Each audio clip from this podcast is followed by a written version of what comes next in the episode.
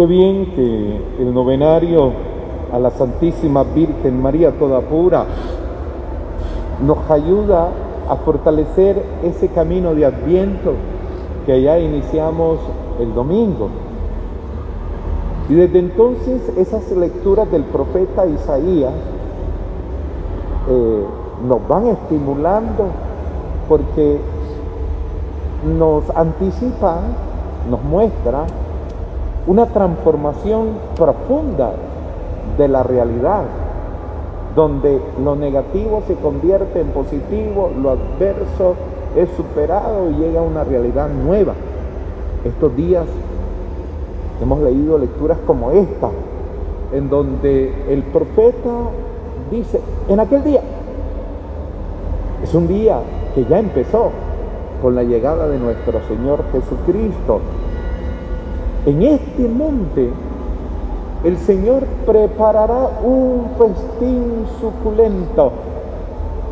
Y empieza luego a hablar de cambios. Desaparecerá el llanto. El velo del templo, el velo se romperá para que todas las naciones vean a al Salvador. Y luego dice, destruirá la muerte para siempre las lágrimas desaparecerán de los rostros. Los pueblos, en los pueblos desaparecerá la afrenta, la humillación y tal. Después un cambio, una transformación la que el profeta anticipa. Esa profecía de ese día, en aquel día, empezó con nuestro Señor Jesucristo. Porque para Dios un día no es de 24 horas como para nosotros. Mil años en tu presencia son como un ayer que pasó, dice el texto bíblico. Para Dios mil años en tu presencia son como un ayer que pasó. Eso de cronometrar los días con 24 horas fue un invento nuestro, sabio, inteligente, calculador, en fin. Ya los mayas tenían incluso calendario pero el tiempo para Dios es relativo y lo domina y por ende ese día ya empezó. Esa profecía de Isaías, del banquete suculento, del cambio, de, de la superación de la muerte incluso, ya empezó con la persona de nuestro Señor Jesucristo. Y por ello genialmente eh, quedó plasmado por escrito ese día que inició. En aquel tiempo llegó Jesús a la orilla del mar. Acudió mucha gente que llevaba concluidos, ciegos, lisiados, sordomudos y muchos otros enfermos. ¿Y él qué hacía? Pues los curaba. Empezó el día de la salvación.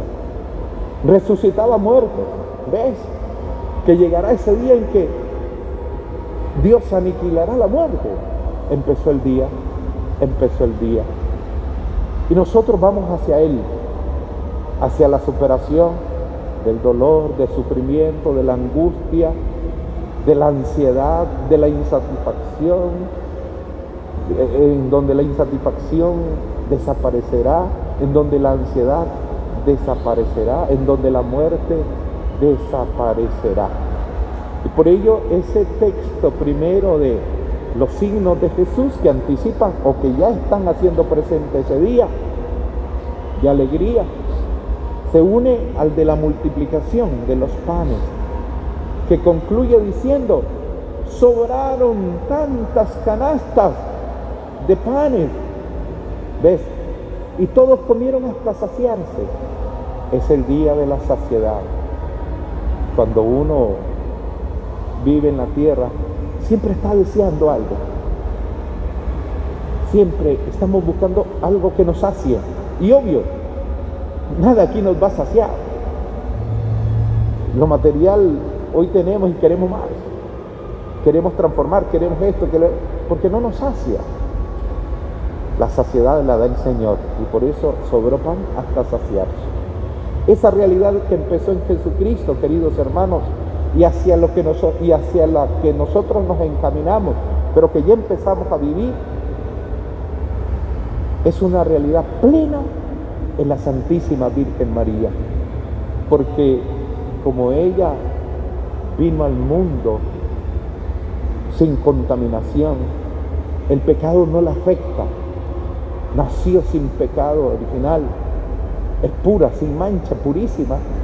Entonces, esa realidad antigua no la afecta. Por ende, al tenerla ahí, estamos delante de la realidad nueva. Es la representación de la humanidad ya asentada en esa realidad nueva profetizada por Isaías e iniciada por nuestro Señor Jesucristo en un proceso que está continuando hasta que llegue el final y se cumpla plenamente, superada la ansiedad, el dolor, la muerte. Pues ahí está el prototipo de lo que nos espera. La realidad celestial, la plenitud, la felicidad, la superación de la mancha hasta alcanzar la pureza. No en vano, aquel grito nacido aquí, ¿de quién causa tanta alegría? Salió como inspiración. No solo fue la emoción de alguien que, viendo el ambiente de alegría humana, quiso gritar, es la inspiración de, de alguien a quien Dios le habló, le inspiró y le dijo, grita, ¿quién causa tanta alegría? No solo por el hecho de que cantamos, no por el hecho de repartir cosas, no solo por eso, no solo por el ambiente alegre humano, sino porque ella, al ser anticipación del cielo que nos espera, causa mucha alegría en nuestras vidas, porque ya no se convierte en una teoría, o mejor, pasa de ser a una teoría a convertirse en una realidad.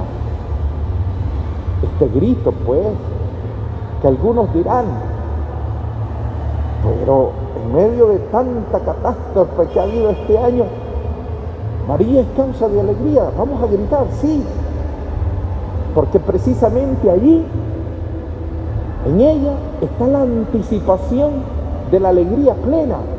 Y en medio del dolor, del sufrimiento, de, lo que nos ha pasado este año, ella sigue siendo la prototipo de la realidad futura que ya estamos viviendo, anticipando hasta que la alcancemos plenamente.